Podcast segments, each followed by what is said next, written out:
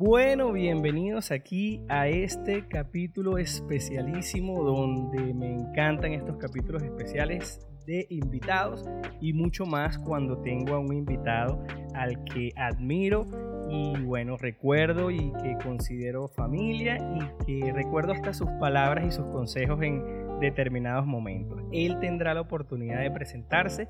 Hoy en día creo y considero que él ha, digamos, ha crecido tanto que me vendrá a enseñar una etapa y nuevas cosas de él. Pero sin más que decir, a quien emprende empíricamente, quiero dar yo la oportunidad de presentar a un gran, digamos aquí como un gran familiar, amigo, y bueno, este, de verdad como que en muchos emprendimientos tuvimos algunos, eh, como que entramos en algunos emprendimientos de niños y que si deportes y, todo eso, pero bueno, más que aquí, en, especialmente vamos a escuchar a este invitado.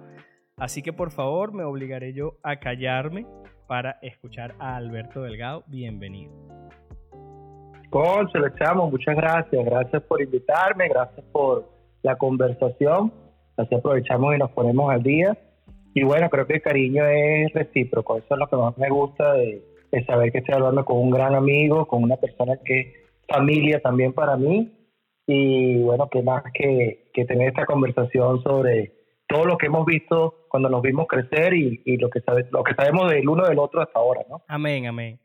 Bueno, me encanta Alberto. Primero que todo, gracias por contactar un tiempito para estar con uno aquí. Yo trato de que todo sea lo más simple para, para ustedes y que estén cómodos, pero gracias porque sé que hoy en día tenemos un montón de cosas. Tienes una familia hermosa, la cual saludo también. Pero vamos a entrar al, al grano que es emprendimientos. Alberto Delgado, vamos a empezar con unas preguntas sencillas donde sería que, ¿cuál es tu tu visión con respecto al emprendimiento y por supuesto, cómo planeas para que se alinee con el mundo. A mí me parece una pregunta extensa, pero me parece bien linda que uno alinee sus emprendimientos con su mundo, por así decirlo. Entonces, la pregunta es esa, en este camino del emprendimiento, ¿qué es lo que te impulsa a ti a emprender? Y por supuesto, esta pregunta es abierta porque quiero comenzar de qué o sea, la pregunta mía sería, ¿qué reconoces tú como tu primer emprendimiento? Conchole, como mi primer emprendimiento, yo diría que e, es la necesidad que todos tenemos de sacar algo adelante, ¿no? hay una diferencia fundamental entre el conocimiento y la ejecución. Hay mucha gente que conoce ciertas cosas pero no ejecuta. Por ende, nunca va a saber qué resultado va a llegar o qué va a poder hacer con ese posible emprendimiento o ese posible plan, ¿no? En cuanto a alinearlo, bueno, yo no lo alineo con el mundo ni con el universo, sino con el creador de, de ambos, ¿no? Este, con, con, el mismísimo Dios creador, que me ha dado diferentes talentos, me ha dado diferentes habilidades para poder salir adelante de muchas cosas. Eh, me consideraba una persona bien conservadora en cuanto a estabilidad laboral se refiere eh, y otras cosas, pero me ha tocado de alguna forma emprender no solo en aspectos de mi vida, en aspectos de mi fe, en aspectos de laborales, sino también ahora emprender profesionalmente a, nuevas cosas y a nuevos, eh, eh, digamos, a nuevos movimientos que, que, o proyectos de los que estoy enfrentando. Ok, ok. Me encanta sin duda alguna, o sea, que está alineada con todos tus, tu, con, con, tu ser, pues, o sea, está alineada con todas tus perspectivas, o sea, me encanta que tienes claro eso, me encanta esa perspectiva de la ejecución y es cuando yo me doy cuenta aquí desde el punto de vista empírico, cuando yo desde la ignorancia hablo con alguien que reconozco y sé que sabe un poquito más, me dan como esas palabritas y, se me quedan marcadas, ¿no? O sea, en verdad hay veces que uno tiene el conocimiento y las ganas, pero al final no ve los resultados. Entonces es bien, bien importante como alguien que yo considero que tiene pues eh, experiencia tanto laboral como dices tú y también emprendiendo, porque para mí Alberto emprendiendo es el que yo conocí, es el que lideraba un equipo, el que a distancia eh, tenía como, eh, porque vamos a hablar de eso más adelante, ¿cuál es la clave para construir un equipo de personas excepcionales que compartan tu visión y tus valores en tu empresa? Eso es algo que también yo por lo menos lo llevo mucho con la familia, creo que quizás tú compartes eso porque es el, como el equipo con que uno se, se va formando y es esa persona que uno comparte eso y separando esa etapa donde jugábamos y, era un equipo de básquet, un equipo de fútbol, se relaciona mucho en la comunicación y, todo, pero bueno, quisiera ver cómo, cómo llevas tú eso, cómo ves tú tu visión de equipo en los emprendimientos y en los diferentes equipos que has trabajado, tanto profesionalmente como quizás en tus propios emprendimientos, que, que, que no sé qué experiencia, qué te llevas en la mente de esos personajes de tu equipo. Concho, lo primero, y yo creo que tú dijiste la palabra clara, es la visión. Eh, tú no puedes tener un equipo si no tienes una visión en conjunto. Eh, tú lo hablabas claro con el ejemplo del baloncesto, por ejemplo. Nosotros jugamos baloncesto y nuestro objetivo era ganar. Y no solo ganar un juego, sino ganar un campeonato, luego ganar un estadal, luego ir a un nacional, luego salir de las fronteras, si era posible. Pero teníamos un objetivo común, ¿no? Eh, se veía truncado por alguna razón, eh, seguíamos trabajando para la siguiente fase. Pero todos teníamos la visión, uno, de ganar y de dar el resultado que estábamos buscando, y dos, de como niños en este caso, de divertirnos, de aprender, de, de absorber disciplina, liderazgo, un montón de cosas que nos ayudaron, que nos ayudan hoy en día a, a que nuestra vida sea un poquito más fácil. Pero lo más chévere de todo, cuando yo jugaba baloncesto, no solo contigo, sino con cientos de personas que tuve el privilegio de hacerlo y muchos otros deportes, eh, yo me alineaba en la visión. Y cuando la visión no era la misma que la mía, yo bien sea me, movía a otro equipo o dejaba de hacerlo. y creo que, si estuvieras aquí, vieras cómo me da chilling, porque eso es lo que me encanta de, de, de este empírico. O sea, cuando alguien habla de visión, bueno, uno puede definirla, pero cuando tú me das el ejemplo y dices, alguien no va con mi visión, alguien no va alineado a esto, y yo pues o me separo, o eso, eso es algo que yo a esa edad no tenía la posibilidad ni siquiera de comprender que uno podía hacer eso, por así decirlo. Pero me encanta y, por eso creo que eras muy exitoso también en, en esas cuestiones del deporte y todo eso. Y lo otro también es ver pues, el compromiso, ¿no? Porque hay veces que tu compromiso es mayor a, eh, los, de, los, de, los del equipo. Entonces, si no alineas ese compromiso y esa visión, eh, no hay cómo llegar al objetivo.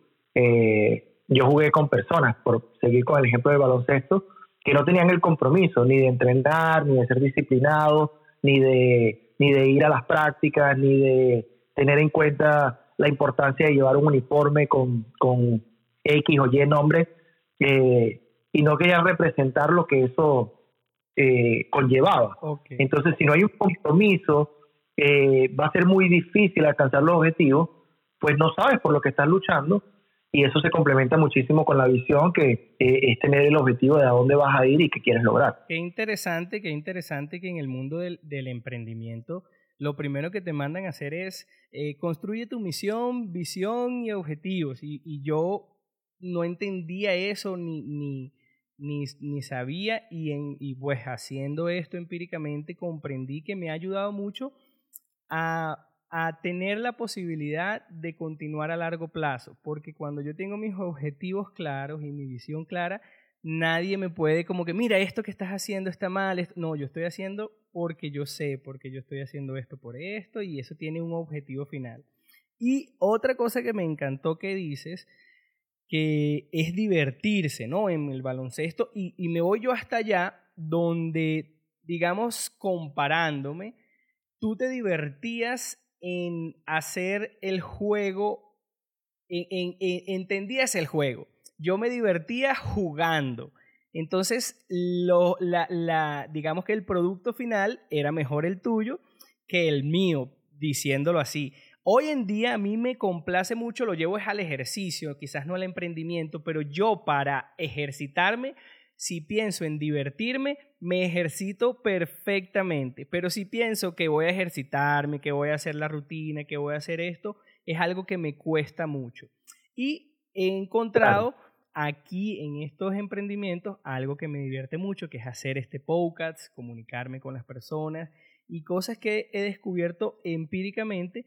Y bueno, eso, eso a mí me parece que tú nunca, eh, nunca vi una perspectiva, eh, eh, no, no, no sé, o sea, en el deporte, yo sabía lo que te divertías, pero como que para ti la diversión era lograr ese objetivo. O sea, e, es interesantísimo. Dime tú hoy en día cómo te diviertes, cómo llevas tú esa perspectiva con el emprendimiento, ya saltando un poco a, momentos donde los emprendimientos a veces nos llevan, o sea, nos enfrentan, enfrentarse al fracaso, o sea, los aprendizajes que has obtenido y tus experiencias, eh, eh, es lo que, ah, lo que quisiera que plasmaras, como que ya esa parte eh, no negativa que nunca plasmaste, sino esa parte que quizás es más interna tuya cuando perdías un juego, cuando no lograste una venta, cuando eso, esos desafíos, cómo los fuiste superando y me encantará escuchar esa respuesta. Vamos, mira, yo, yo en mi vida personal, profesional, espiritual,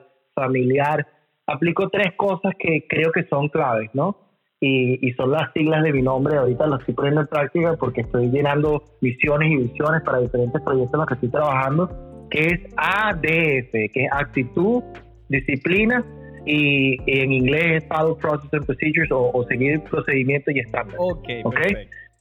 Eh, entonces la actitud es, es demasiado, digamos, importante en, en todo lo que tú vayas a hacer en tu vida. Para mí no existen los fracasos, existen los resultados. Los resultados pueden ser positivos o negativos, pero de todos aprendemos y todos nos motivan de una forma u otra. ¿Ok? Eh, cuando tú tienes una actitud positiva eh, ante un trabajo, ante un reto, ante eh, llevar una familia, ante llevar, eh, ante ser papá, ante ser cualquier cantidad de cosas, la actitud que tú tomes en cuanto a ese reto va a determinar el resultado que vas a tener o, los objetivos van a ser mucho más fáciles de alcanzar. ¿Ok? Porque si yo tengo una actitud negativa y estoy triste y estoy, digamos, deprimido, me va a costar muchísimo seguir hasta donde yo quiero ir. Entonces, levantarme con el pie derecho, eh, ponerme en las manos del Creador, como te dije, saber que tengo un Dios grande que va a apoyar todos mis proyectos y me promete hacerlo de esa forma, eh, me ayuda a mí a decir, bueno, esta es la actitud correcta. Hoy es el día que hizo el Señor, me alegro y me gozo en Él. Y cuando me levanto con estas fuerzas, digo, bueno, tengo la misma oportunidad que todo el planeta y que todo el universo, que son 24 horas para alcanzar lo que quiero alcanzar, para disfrutarme este día, para gozármelo, para alegrarme en él. ¿Ok? Perfecto. Luego viene la disciplina. La disciplina es algo fundamental, chamo, y es algo que en mi caso yo hago deporte desde los cuatro años y no faltaba un lunes a viernes que yo no estuviera metido en una cancha, en un campo, en algún lugar. Eh, de 3 a 5, de 3 a 6, de 2 a 4, eh, y nos faltaba, ¿entiendes? Y tener esa disciplina, ese compromiso que es parte de eso, eh, me hacían decir a mí, bueno, lo tengo que hacer, ¿no? Ya, yo soy de los que piensa que después de 40 días las cosas se convierten en un hábito. Perfecto. Entonces, si tú tienes la disciplina de ir a caminar, digamos, todos los días a las 6 de la mañana, va a haber un momento en que se va a convertir en un hábito y no te va a costar. La disciplina duele, chamo. Por eso es que eh, es tan difícil hablar de disciplina, eh, sobre todo cuando hablamos de, lo espiritual, que es algo en lo que estoy, digamos, bastante metido porque es lo que mueve mi vida. Pero cuando Dios nos disciplina, nos ponemos bravos y, no sabemos que la disciplina es dolorosa para que logremos el objetivo y el propósito para el cual fuimos creados. Entonces, todo requiere un esfuerzo, todo requiere una disciplina, todo requiere un compromiso y todo requiere esa acción, eh, lo cual mueve la disciplina también, ¿no? Y lo último es seguir esos procedimientos y esos estándares que están hechos. Naturalmente están hechos, eh, empresarialmente están hechos. Eh, hay, hay, un jefe mío que me decía a mí, no, no reinventemos la rueda, vamos a hacer como los japoneses, copia y mejora, copia y mejora. Hay mucha gente que quiere reinventar las cosas, que no está mal, eh, pero hay muchos principios que si tú los copias, ya está garantizado el resultado. Perfecto. ¿Ok? Ya tú sabes que si das, eh, si pasas por la A, por la B, por la C, vas a llegar a la D. Y, y, eso es lo que a mí me encanta de seguir estos procedimientos, porque sé que paso a paso puedo llegar a mi objetivo. Mientras que hay personas que quieren saltar de la A a la B, se comieron dos letras, se cayeron en el camino, no llegaron a donde querían, y si llegaron, se evitaron la B y la C que le iban a enseñar cómo llegar hasta la Z en algún momento, ¿me entiendes? Claro, claro, claro. Entonces, eso, eso yo creo que es súper importante. Me, identifico, me identifico mucho con esas personas y, y sin duda alguna, bueno, es, es, es para reflexionar porque, porque hay veces, ahí sí me voy al tema de emociones y todo y creo que hay un amplio mundo que que aprender también en la adolescencia, en la juventud, de cómo manejar esas emociones, porque aquí en el mundo empresarial están esas dos visiones. están muchas visiones, está la de copia y, mejora, que me encanta, pero algo que yo, digamos, me costó bastante fue encontrar la ética mía personal en el mundo, eh, no tanto empresarial, sino del diseño y, del audio y todo eso, yo creo que tú tuviste una experiencia porque tú eh, eh, te graduaste de comunicación social, una carrera que debe ser hermosísima. Y a mí me enseñaron una ética en mi carrera y me costó entender la ética en el resto para estar en equilibrio conmigo y no decirte dedicarme de hacer, fe o sea, no es que haya hecho nada de esto, sino que lo pens o sea, pensar, ¿no? Que uno con el, digamos, con la edición del audio, con la edición del video, puede generar mucha falsedad. El mercadeo es algo como que bien, bien ligado a eso.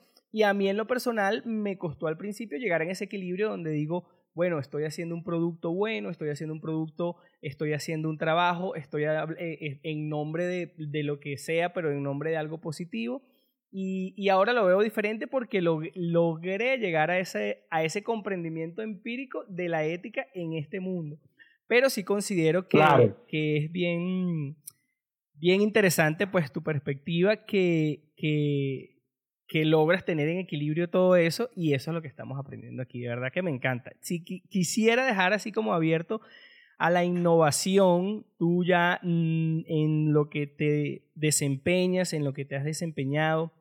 Me hablas ahorita de estándares, pero vamos a ver si logramos como que comprender algo, o, quizás no lo que haces, de lo que ves allá eh, en, Estados Unidos como yo escucho aquí muchas cosas como ventas de Amazon, e-commerce, escucho cosas como dropshipping, escucho cosas eh, como mercado de afiliación, eh, ninguna de esas o qué hay allá que tú digas, mira, hay una innovación que yo estoy considerando, en, eh, no, no, no, no me vayas a decir tu secreto, pero hay cosas que uno a veces ve y, y, mira, no, vi tal cosa. Me encantaría que hablaras sobre esos emprendimientos, las innovaciones y cosas relevantes que hayan revolucionado para ti esa, eso, esos emprendimientos, esos trabajos o esos proyectos que has tenido eh, en tu vida. Claro, no, en, en este país hay de todo, brother. Aquí se puede conseguir de todo. Yo tuve la dicha, y digo la dicha uh, porque lo veo como una bendición ahora, no lo veía así cuando me pasó. A mí me votaron del trabajo hace un año y medio aproximadamente. Okay. Eh, y yo soy de esos que decía que a mí nunca me iba a votar un trabajo. Precisamente por lo que te acabo de comentar, porque uh, yo, yo trabajo para Dios, yo no trabajo para hombres. Yo sé que la recompensa viene de Él.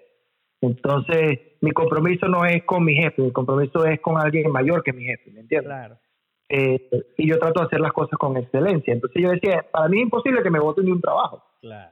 Y porque yo voy a hacer todo bien. Resulta que en ese trabajo lo hice también, creé territorios, creé eh, modelos de venta, creé un montón de cosas que en un año logré estabilizar absolutamente todo okay. y empezar a dar los frutos de tal forma que ya no me necesitaban a mí. Entonces, me tal cual, mira, ya no necesitamos, necesitamos que te vayas y punto.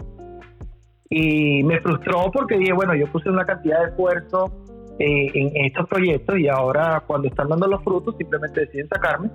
Pero entendí también que, bueno, los negocios se mueven de una forma, ¿no? Y uno tiene una lealtad hacia, digamos, los patronos mayor a la que los patronos pueden tener por ti, ¿ok? porque al final somos un número y si ese número no se da, por más cariño que te tengan, hay que tomar decisiones. Porque si no, no, subsiste ni el patrono, ni la amistad, ni nada. Entonces, cuando me pasó esto, decidí emprender yo mismo. Y, una de las cosas más bonitas que me, que me pasó era que yo no quería trabajarle a nadie. y, mi esposa me dijo, yo, yo creo que tú tienes muchas capacidades como para seguir trabajando a una empresa donde te puede pasar lo mismo que te acaba de pasar o puedes ser súper exitoso, pero no vas a lograr lo que, lo que tienes como propósito o lo que tú quieres dejar, que para, en mi caso es un legado, ¿no? Para mi familia, para mis hijos, más que dinero, cualquier otra cosa, eh, es mostrarle a ellos lo que, bueno, su papá está dispuesto a hacer por ellos, principalmente, y por mi esposo también, ¿no? Y a mí como, digamos, como proveedor de mi hogar, que es natural en los hombres, eh, me entró un miedo horrible de que, ay, ahora cómo vamos a comer? ¿Me entiendes?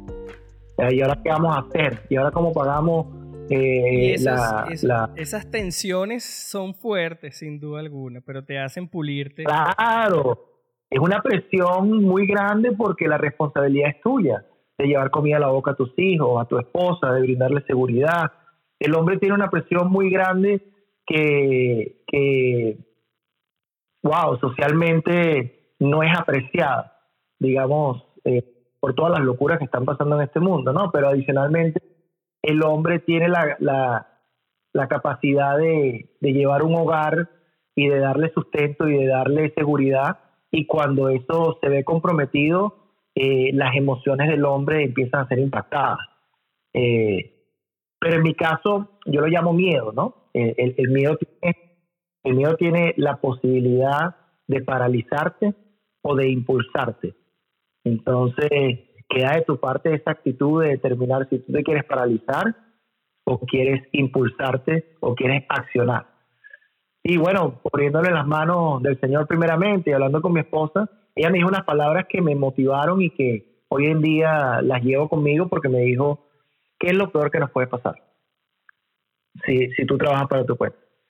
Y yo dije, bueno, que vivamos debajo de un puente, o sea, que, que no tengamos donde vivir, que nos quiten la casa, que y me dijo, no importa, vamos a estar los cinco felices ahí. Entonces, después de eso, ¿qué peor de eso puede pasar? ¿Me entiendes? Y, aprendí que, que, hay un fruto. Yo, yo creo que el Espíritu Santo, estoy seguro que el Espíritu Santo vive en mí. Y Él te promete un fruto, que es amor, gozo, paz, paciencia, benignidad, bondad, fe, mansedumbre, templanza. Y el Señor dice, contra tales cosas no hay ley. Entonces, cuando yo me veo debajo de un puente o me veo en una situación caótica, pero en mí hay amor, gozo y paz, veo que no hay nada que pueda contra eso. ¿Me entiendes? Hay nada que, que me pueda llevar a, a, otro lugar donde ya yo sé que puedo estar independientemente de las circunstancias. Y existe una paciencia, una benignidad, una bondad, hacer las cosas por otros, eh, eh, trabajar para otros, en este caso por mi familia, y luego tener esa disciplina, esa templanza, esa mansedumbre, ese dominio propio, de tú buscar cuál es la mejor forma de hacer eso. ¿Ok? Perfecto. ¿Estás allí conmigo? Claro que estoy aquí, estoy aquí chilling esperando para decir todo lo que quiero decir, porque de verdad... Bueno, lo, lo bueno de eso es que, como te digo, me, me movió a acción, que es lo que hablábamos en el principio. Y empecé a, por mi cuenta, a emprender con una oportunidad que vi en el mercado. ¿Y cuál fue esa oportunidad? Eh, yo visitaba muchos clientes, eh, hablaba en el sector automotriz más que todo, industrial también, y esos clientes, ventas sobre todo, y esos clientes, habían veces que nosotros vendíamos más de 15 mil productos, y, esos productos, eh, muy, muy buena calidad, con, muy buen servicio, todo, pero había veces que, me, que me, pedían el producto 15 mil uno, que no estaba dentro y te diste cuenta. Y ese producto 15001, que, que no lo tengo dentro de mi cartera, siempre ofrecía yo encontrarse. ¿Ok? Y teníamos un departamento que llamaban órdenes especiales donde eh, pensábamos fuera de la caja y buscábamos ese 15001 para añadirlo y no perder una venta de una necesidad que existía. Pero me di cuenta que como en toda empresa hay limitaciones. Y empecé a buscar, empecé a, a desarrollar esa capacidad de buscar esas necesidades de mis clientes y, y, dije, bueno, voy a emprender en eso porque mi, mi empresa no ha sido capaz de llenar esos vacíos por una u otra razón. ¿Qué pasa si yo lleno esos vacíos? Claro. Y empecé con un cliente en particular a ofrecerle, mira, yo sé que a ti te falta esto, yo soy capaz de conseguirlo en este precio, en estas cantidades. Si yo hago eso, ¿tú me comprarías a mí? Por supuesto, Alberto y, y, fue mi primera venta por mi cuenta después de estar despedido. Yo nunca paré de trabajar, paré de ser empleado, pero desde me votaron, digamos, un jueves, el viernes ya yo estaba a las 6 de la mañana levantado, buscando qué hacer, cómo hacer, escribiendo planes, proyectos, posibles alternativas. Ah, qué cool. Porque, porque es la actitud que tomé ante eso. Y como te digo, mi esposa me motivó, eh, fue un nuevo comenzar, un nuevo resurgir. Y lo chévere es que cuando empecé, logré multiplicar la necesidad de un cliente a otros cuatro. Y hoy en día ya tengo más de 60 clientes que vendo ciertas cosas que ya encontré esos nichos para vender, pero adicionalmente me piden, hago procurement as a service o compras como servicio, donde compro cosas para mis clientes y se las vendo y hago el proceso de ventas al revés. Okay. Incluso cuando veo que tienen muchas cantidades, digamos, de tornillos, y yo sé que visito a ese cliente y usa cientos de tornillos, yo le digo, oye, ¿cuánto compras tú ese tornillo? Ya habiendo construido una relación de confianza, y me dice, mira, yo compro 100 por un dólar. Listo, si yo te lo consigo 100 por 90 centavos, ¿me los comprarías a mí? Claro, Alberto, por Dios, mientras que yo me pueda ahorrar, yo uso 10 mil tornillos de, de esos mensuales entonces me empiezo a, a mover a buscar los tornillos. Okay. ¿Me entiendes? Okay. Entonces, esta capacidad creativa o de innovación es la que te ayuda a ti a, a que siempre haya trabajo, a que siempre hayan oportunidades y a que tú crees tus propias oportunidades, ¿no? Perfecto. Mira, me encanta, me encanta y yo creo que yo a veces soy muy incomprendido, pero creo que la primera, la primera pregunta fue como cómo se alinea y me encanta cómo la conversación, si, si recuerdo, cómo al final, en el momento de acción, es tan importante el entorno que tienes en esa compañía y en esa respuesta y en esa pregunta que te hiciste, que es, ¿qué es lo peor que nos puede pasar?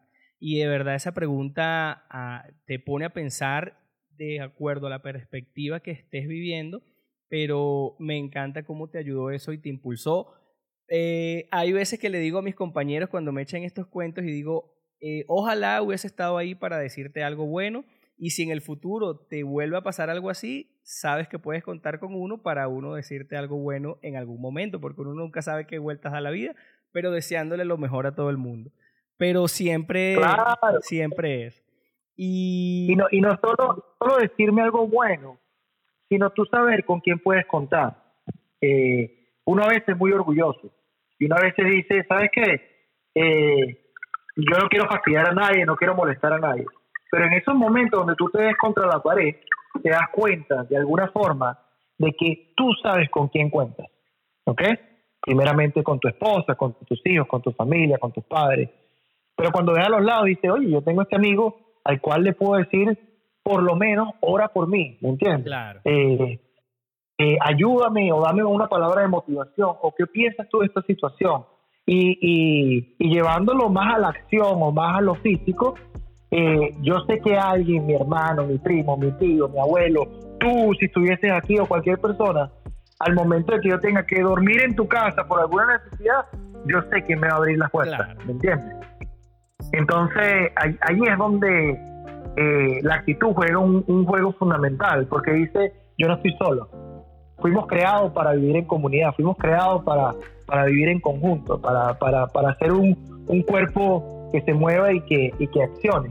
Y en esos momentos, cuando una parte del cuerpo se duele, bueno, todos se duelen con él y buscan cómo ayudar y cómo hacer a, que eso vuelva a sanar, ¿no? Perfecto. Eh, entonces, así yo creo que, que ha sido esta experiencia y, y bueno, la valoro un montón, ¿no? Bueno, hermano, yo te voy a decir algo que yo estoy demasiado feliz y mm, tengo así como un déjà vu, como esos momentos cuando me agarrabas y me dabas buenos consejos y me decías eh, cosas que te escuché, quizás cosas que no, y que bueno, la vida me enseñó a decir, ojalá lo hubiese escuchado un poco más. Y hoy aprovecho esta oportunidad y aquí le hablamos a un público donde esperamos que todos... Eh, eh, comprendan, aprendan algo nuevo, pero quisiera que me vieras aquí en Emprende empíricamente y me digas tus palabras desde tu energía, desde todo, emprendiendo y bueno, me motives como siempre me motivaste cuando, cuando te vi y te despides tú mismo para concluir este programa que estoy encantado. Claro, no, vale, es que la vida es un emprendimiento, chamo, como tal. Desde que nacemos hasta que morimos, eh, está en nosotros reinventarnos todos los días y está en nosotros eh, cumplir el propósito para el cual nos, nos crearon, ¿no? Y eso solamente se hace tomando acción y emprendiendo proyectos eh, para que tú puedas ser mejor. Eh, yo creo que tu caso, Juancho, es, es, admirable en cuanto a que tú has desafiado quizás no solo a tu familia, a, la sociedad, a la gente, que te iban a ver, mira, si Juancho tiene que hacer esto porque toda su familia es esto, ¿me entiendes? Claro. Y tú has querido tomar una ruta que no solo te apasiona, sino que te complementa, que, que te has, que has buscado la excelencia, como tú dices, que has buscado una ética para eso y, yo creo que eso al final es lo que nos tiene que mover, porque si todos fuésemos iguales, este mundo fuese un fastidio, ¿me entiendes? Claro. Eh, pero esa diversidad, ese poder encontrar eh, diferentes comportamientos, incluso entre familias. O sea, tú ves un hermano y ves a otro y te das cuenta de que son hijos del mismo papá y de la misma mamá y son totalmente diferentes. Claro, claro. ¿Ok? Y, y te das cuenta de que cada personalidad es única porque cada uno tiene un propósito único. Y, por más que las, las adversidades que se van a presentar siempre y la gente nos presione a otras cosas, cuando nosotros encontramos qué es lo que realmente nos motiva, queremos hacerlo. Lo que pasa es que a veces somos movidos por algo que llaman dinero y no por, y no por lo que nosotros eh, creemos y tenemos la seguridad de. Entonces, encontrar ese gozo, esa felicidad, el dinero es un resultado de, de, de, la vida, de una transacción, eh, pero el gozo, ¿quién te lo da? ¿De dónde viene? ¿Entiendes? Qué, qué, buen enlace empírico me acabas de dar porque así lo explico con, con, el ejercicio. Es como que, bueno, si comemos bien y hacemos ejercicio, los resultados va a ser que vamos a vernos bien, vamos a ver que vamos a tener un físico bueno. Entonces, como que es de la misma idea, si trabajamos con pasión, con nuestra visión, con esa disciplina, pues el resultado va a ser una mejor economía que te va a permitir mejorar en el futuro y, todo eso. Pero bueno, encantado hermano, este, esto es Emprende empíricamente. Un abrazo a ti, a toda la familia y bueno, muchísimas gracias a todos los que nos están escuchando y bye bye. Gracias por escuchar nuestro podcast. ¿Quieres crear el tuyo? Confía en Empiric Emotion. Expertos productores de podcasts a distancia y con estudios en Medellín. Tu historia, nuestra pasión. Visita nuestro sitio web hoy www.empiricemotion.com